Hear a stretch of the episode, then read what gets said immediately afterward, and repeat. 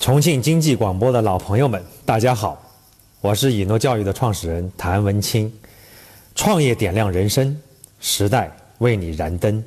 请大家收听 FM 幺零幺点五创客帮，加入经济广播创业者微信社群 CKB 幺零幺五，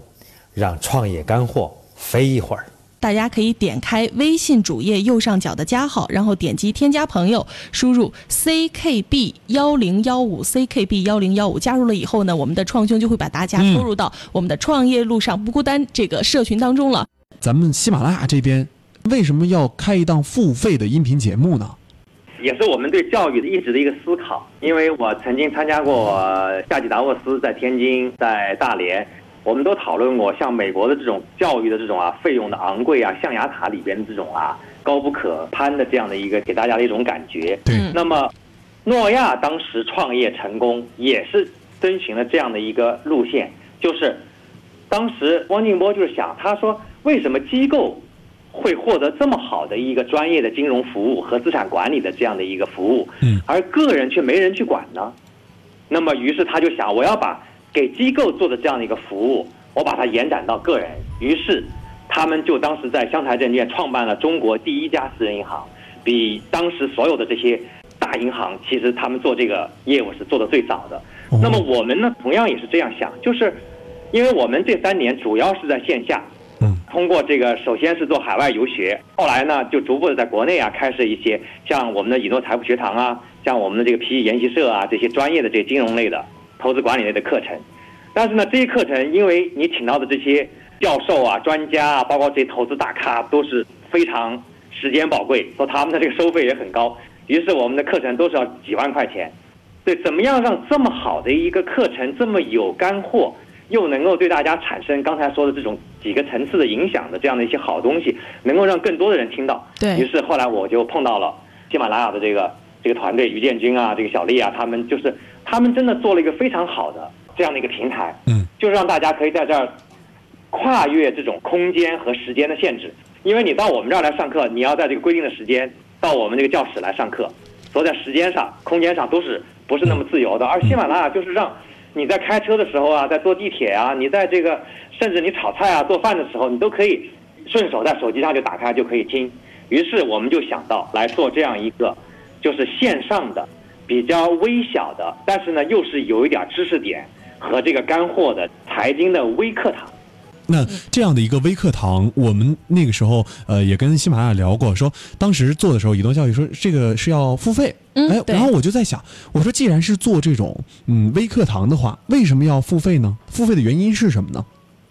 啊，我们其实也做了大概有啊七八个月的时间，就前面我们做的一些节目，其实都是免费的，我们也是在测试市场的反应。嗯。但后来其实我发觉啊，学习跟咱们去吃饭唱歌还是不太一样。哎。就是学习在人们的这个消费中哈，目前就是从全国消费的数据来看，是排在房产、汽车、健康排在第四位的，就这个教育的消费。嗯。但是这个教育的消费往往是带有一点儿。半自律半强迫的，其实很少有一个人的学习说完全就是啊，我太享受了，我就这个好像还是不多。所以我们后来就觉得呢，让你付点费，钱也不多，但是一个，因为我们是付费，其实我们这个栏目办得非常清晰，不做任何的广告，也不想通过这个栏目去赚别的钱，我们就是希望通过这个付费收取一点点费用，能够让我们这个空中的节目啊一直可以办下去。嗯。同时，我们又让大家，哎，你交了钱了以后，你好像你就自己也是一份承诺，于是你就会一直把这个学习持续下去，就是让他交了钱当回事儿。对。那在这种付费内容之后，我们不可能光说单纯的一个付费内容，我们就收费之后就完事儿了。那其实对整个的商业模式没有什么太多的影响。你们是后期是怎么做的？它的后端？我们现在这个诺亚财富学堂呢，我们现在是第一次，那么只收费了九十九块钱，其实也是一个对市场的一个测试。当然，以后我们对也最多就是一百、两百、三百这样的一个一个收费的水准。嗯。那么，其实我们更重要的是希望通过这样一个持续的一个收听这样一个财经啊和投资的微课堂的一个养成一个学习的习惯呢，真的，如果你是对你投资是有兴趣的，而且我们。像静波说到，其实我们每一个人人生的最后一份职业都是投资。嗯。嗯因为你不管你做什么行业，你要退休的时候，你都要让自己的这个一辈子的储蓄啊，能够跑过通货膨胀啊，让自己以后这个啊老有所依嘛。所以说，投资是每一个人都会接触到的，早晚而已。那么，如果你有兴趣来在投资这条路上走，其实投资也是很不容易的。嗯我跟很多朋友都说，你们不管你们做什么行业，赚钱容易吗？他们说太不容易了。我说那凭什么你就觉得投资赚钱那么容易呢？哎嗯，大家想想说也是，原来就觉得买股票就低买高卖就觉得特别简单，但其实任何一个事情做好都不容易。所以我们是希望持续的培养这样的一个学习习惯，然后让大家在这里边跟随我们去学习，为了让大家学习能够有兴趣，不光是听这样的一个课，而是怎么样呢？我们就是通过也是一个社群经营的方法，嗯因为粉丝经济自从小米出来以后，其实被证明是一种非常有效的连接大家的。我们是希望通过诺亚财富学堂的这样一个社群的一个打造和这样的一个运营呢，我们希望一个是为同学们创造持续的价值，第二个是产生分享和互动的这样的一个可能性。第三个呢是让我们这个社群呢更加的生动有趣，因为大家都有体会，如果你老是一个人在那儿听课，其实是很单调，也是很容易你就划掉了，就是你就什么开溜啊、开小差也没人管你。但是如果我们把比如说重庆的，我们这个听我们这课的，比如说有几百个人，我们把这几百个人把它变成一个群，如果人多了以后，我们就变成好多个群，实际上就是一个班级。因为我们现在诺亚在全国已经有一百七十七八十个城市公司，嗯我们可以请当地的一些我们诺亚的同事来承担这样的一个秘书的工作，或者是群里边哈嗯有这样的一些热心的这样的一些同学，我们就请出来，然后让他来维护这个群，在这个群里面创造出非常多好玩的玩法和学习的形式，这样让大家在这个这条路上可以一直是学下去，同时又不是那么枯燥和单调。哎，其实就是说我们在空中有一个节目，嗯然后我们在网络端有一个社群，然后我们再在地面建立以社群为组织的这种线下活动，是这个意思吗？没错，是的。哦，那这样的一个模式，您是在什么样的一个方式，就或者什么样的一个时机才采取这样的一个方式呢？我觉得现在我们可能现在高净值人群，或者说是这个高收入人群在增多，是吧？您是看到了这个趋势之后，发现他们对财富管理其实是有一些问题的。那出现这个问题之后，我们在这个线下设活动，如果这种活动，我们怎么能把这批人拢过来呢？虽然说我们像刚才您提到的，说这个社群是可以聚人的，说重庆比如说有一百个人，那我们线下就可以搞这样百人活动了。但其实这个社群的呃松散还是紧密程度，还是跟运营是有关的。其实我们这个诺亚财富学堂面对的这个学员、这个听众哈，是那些已经在投资上小有尝试，但是往往会有切肤之痛。比如说去年买了股票，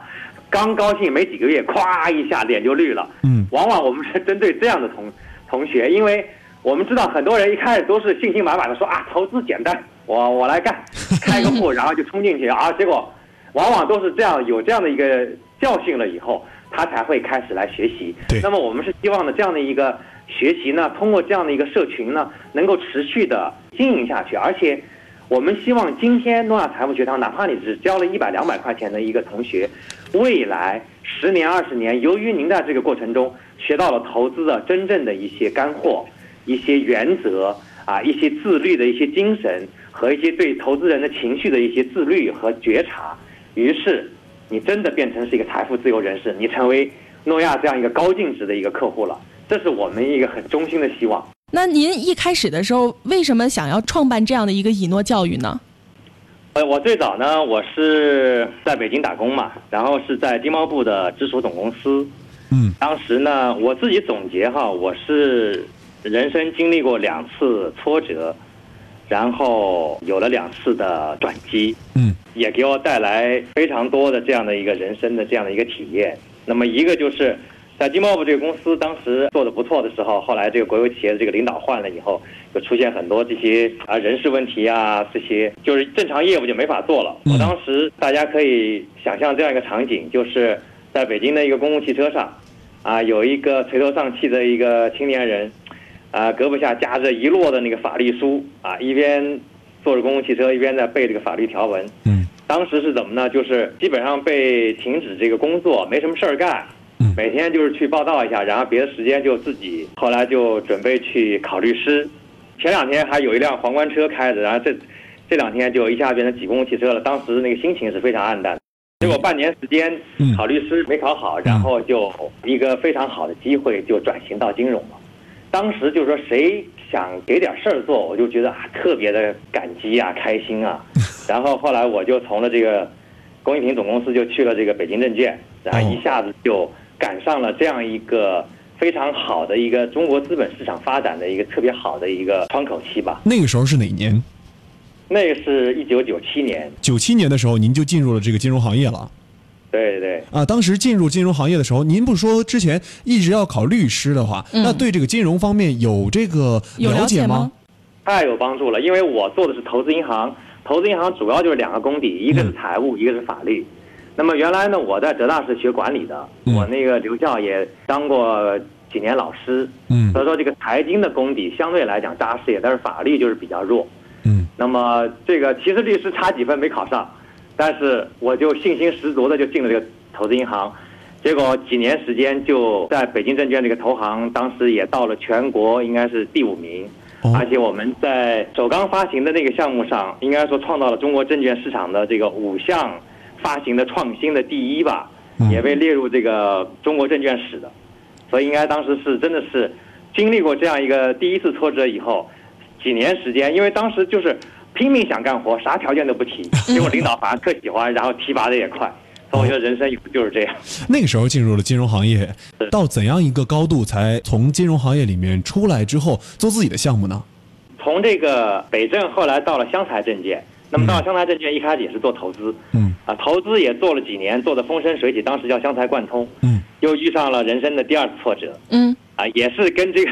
当时这个我们这个股东啊，股东是一个国有背景的一个很大的企业，后来他的领导也发生了一些变化以后，就给我派了一个专职董事长，嗯。然后我们就搞出很多的这个大家就意见不合啊，就反正就是都不是为了正常业务的这些烦恼。嗯后来我们就请到了当时乐百氏的创始人何伯权何总，嗯然后请他来跟我们团队一起呢，就选择了国宾医疗，就这样一个当时是一个健康医疗服务业的一个兴起的这样的一个行业，就是嗯国宾在全国做体检绝对是第一家，嗯 OK 这是您的第一个创业项目是吗？没错没错。哦，当时做这个第一个创业项目的时候，大概经历了多久才转型？说我今天想做现在的以诺教育。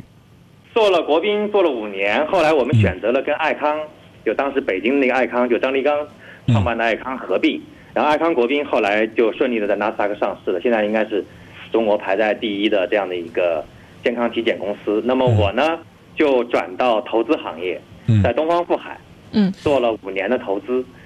就说经过几年创业以后，我让自己沉淀一下，做完甲方做乙方，可以去做投资。其实这个就是做乙方的一个过程，我觉得蛮艰辛的。我感觉这个投资人以前过得好像还蛮好，呃，这几年好像不太好。想要找好的项目确实挺难的。对，没错，其实任何行业你认真去做都是不容易。嗯唯一能够帮助到咱们的就是学习。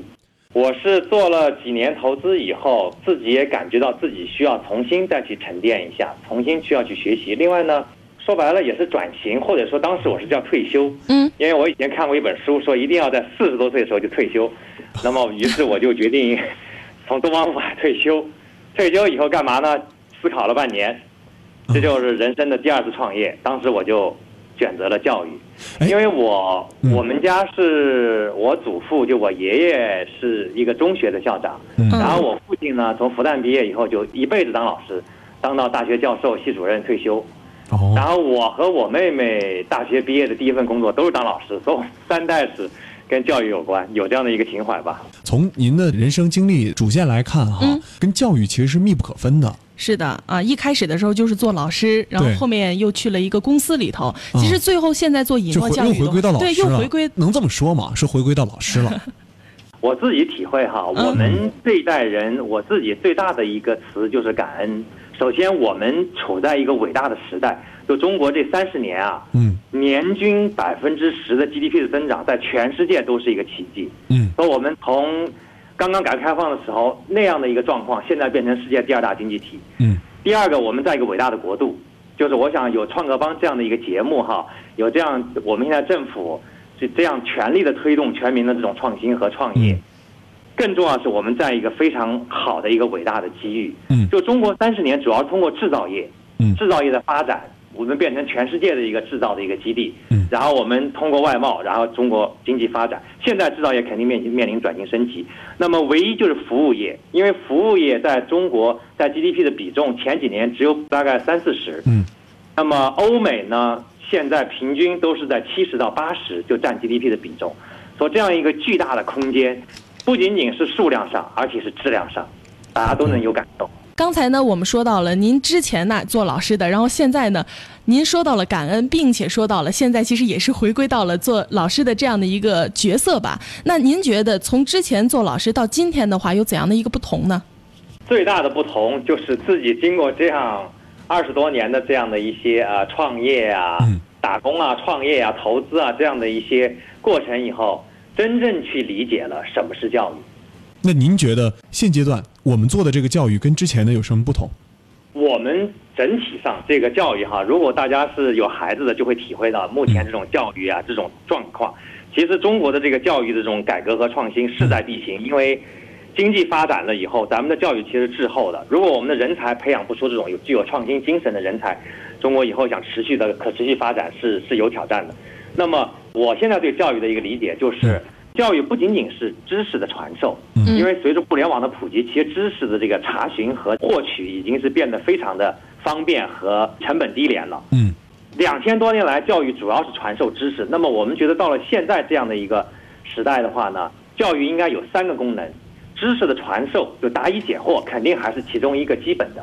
第二个呢，就是培养真正的一种技能和一种习惯。嗯就他不仅仅是知道，他会做，他还会把这种培养成一种新的习惯。那么第三个是最难的，我觉得也是最有价值的，就是他不仅仅知道，他会做，同时他还愿意去做。就是好的一个教育是可以鼓舞参加学习的人，让他获得一种能量，改变自己的能量，去改变这个世界的这样的一种动力。那我们说以诺教育，它的主要的做的方向是什么样的一个方向呢？我当时选择教育呢，一个是刚才说了我自己的这种跟教育的这种情怀，就是做教育做老师是我特别喜欢和享受的一件事情。我们做事情如果要做一个自己特别喜爱的事儿，每天哪怕不给你工资，你都会开开心心的去做，因为工作即生活，其实就是稻盛和夫的这种观点。没错你在这个过程中获得很多的这种享受，因为创业其实是人生最嗨的事情，最好玩的事情。第二个呢，就是啊，以诺当时我们也是选择了一个蓝海，就是目前所有的市场上的做教育的公司、风险投资支持的公司，大部分都是围绕着 K 十二。我们自己的孩子，我不知道你们两个的孩子有多大哈，我的孩子还是在上小学，我就 感觉到他最大的是时间，就是已经各种各样的活动把他的时间都占据了，我们很难再在这些孩子的身上找到一些见缝插针的时间去增加一些服务。对所以我们选择了一个什么呢？完全很少有人去关注的，就是成年人的教育，而且我们是先从高端入手，有点像 Tesla 一样，就是一个好的东西。我们先从，我们是在诺亚这样一个平台上，哦因为诺亚是中国在财富管理和金融行业是做的最好的一家公司，。对上市公司哈，对，上次在美国是纽交所上市，而且在全国已经有数十万的这样的一个高净值的客户，他们绝大部分都是企业家，但在他们的这个创业的年代，他们很多人错过了一个正规的一个学习和教育的机会。嗯。嗯。因为我今天在在北京是参加长江的一个 DBA 的一个学习，嗯。那么我十年前我在中欧已经上过学了，我本来以为很多人都应该学过商学院，结果后来我在诺亚的客户里边一调研，不到百分之二的人参加过各种各样的商学院的一个成年人继续学习，所以这就给了我们一个非常好的启示，就其实非常多非常多的成年人是需要有这样的学习机会的。嗯，那您发现这个机会的时候，它是个蓝海吗？做这个成年人教育的感觉好像做的还蛮多的呀。现在开始多起来了。哦，现在开始多起来了。嗯那个时候三年前，它怎么样算是一个蓝海呢？其实现在也不多，看你怎么看。因为哎成年人教育有两种，一种是职业和技能的教育，对对，这个呢，其实中国也缺。中国现在蓝领的这种熟练的蓝领工人非常难招，因此我觉得谁要想创业的话，就去学德国、学日本。就他们在初中毕业的时候就会做出人生的选择，嗯我不一定非要去上大学去读博士啊，去搞研究，我可以在中学毕业以后我就去上技校，然后几年技校毕业以后，我就有非常好的一个有保障的，而且收入也很高的一个工作。对，所以我觉得这个是我们在教育上的一个非常值得关注的问题。那么我们呢，选择了一个平均年龄可能在三十五岁到四十多岁之间的，嗯同时又是财富自由的企业家、高净值人群。这些人比较少的，就我说在诺亚这个十多万的这些高净值客户里边，嗯只有百分之二的人参加过各种各样商学院的学习，嗯还有百分之九十八居然还没有参加过任何商学院的学习。这个数据是非常精准的吗？这是我们自己做的一个调研，我们当时大概发了将近一千份的这个调研问卷。我还真的没有想到哈，对，因为我这个觉得原因是什么呢？对，因为我觉得中产阶级，包括中产往上的人，基本都会选择 MBA 去读一下。在我们的身边，发觉很多朋友都去读了 MBA，但实际上，尤其在很多二三线城市的这些当地的这些细分行业的领军的这些企业家，他们其实学习的机会并不多，或者他们还没有时间顾上来学习。对，忙于企业，好像没有太多的时间去学校里面去读读书什么的。那咱们做这样的高端人群的教育的话，我们的高端人群、高端客户如何来锁定呢？是问得很好。我们当时，我觉得我自己的第二次创业，我就想更从容一些，更有基础一点。因为其实现在创业是非常难的，大家知道成功率可能不到百分之一。对。那么我们是在诺亚这样一个平台上，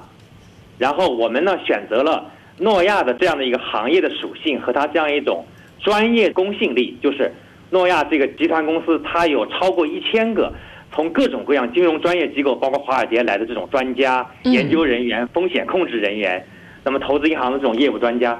他可以来提供这样一个非常有专业水准，同时又是跟实践接地气的这样的一些金融投资和财富管理的课程。所以我们做的主要是跟财富有关的一个高端教育的课程，而这个在国内现在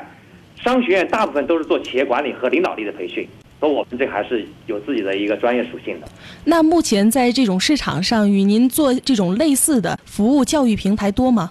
我感觉是非常少，除了就是几个大家耳熟能详的这些商学院的这些 EMBA 啊、EDP 的这些项目以外，非常少。嗯，那谭总，您作为在这个新的创业项目创新的过程当中，作为一名又一次出发的创业者嘛，第二次创业，在这第二次创业过程当中，有没有遇到很难的问题？说面临的最大的困难，能跟我们收音机前的听众朋友们简单的分享一下吗？虽然我也是大叔级的这个创业者了哈，但书籍其实，因为我们是一三年的十月份成立公司的，嗯到了一四年的三月份春天的时候，我就发觉自己明显就是不在状态，就叫忧郁了。当时就看什么事儿都提不起兴趣来，然后我碰到我中国的同学就说：“说文清，你你疯了吧？你自己原来的公司都上市了，你还缺钱吗？啊，你还把自己搞得这个每天到九点钟十点钟才下班，每周工作五十个小时以上。”但是我我自己其实当时我也真的是没法回答这个问题。后来我看了一本书，就是那个当时在纳粹那个叫奥斯维辛集中营里边的一个犹太裔的一个心理学家叫费兰克，嗯嗯他写了一本书，就是啊那个叫《生命的意义》嘛。嗯其中提到就是说，当你自己选择了你去经历，或者是你不得不去承受一些人生的痛苦的时候，这本身也构成生命的意义。后来我当时就豁然开朗了，我说这个理论没人非要让我做啊，是我自己上了杆子要去做这么一个事儿的。那现在啊遇到挑战了，遇到问题了，嗯你怎么样嘛，对吧？所以说后来调整完心态以后，虽然是九点半钟从办公室出来，嗯，到停车场去开车的时候，然后你抬头看着这个满天的星星，真的就像小王子说的，你每一颗耀眼的星星，它都在向你微笑，因为你今天这一天的这个工作是有成绩的，而且你是创造价值的。尤其我们做服务业的人，就是当你一个课设计的好，你的学员在上完课以后，就是眼睛里面亮晶晶的，那是我们最大的一种满足。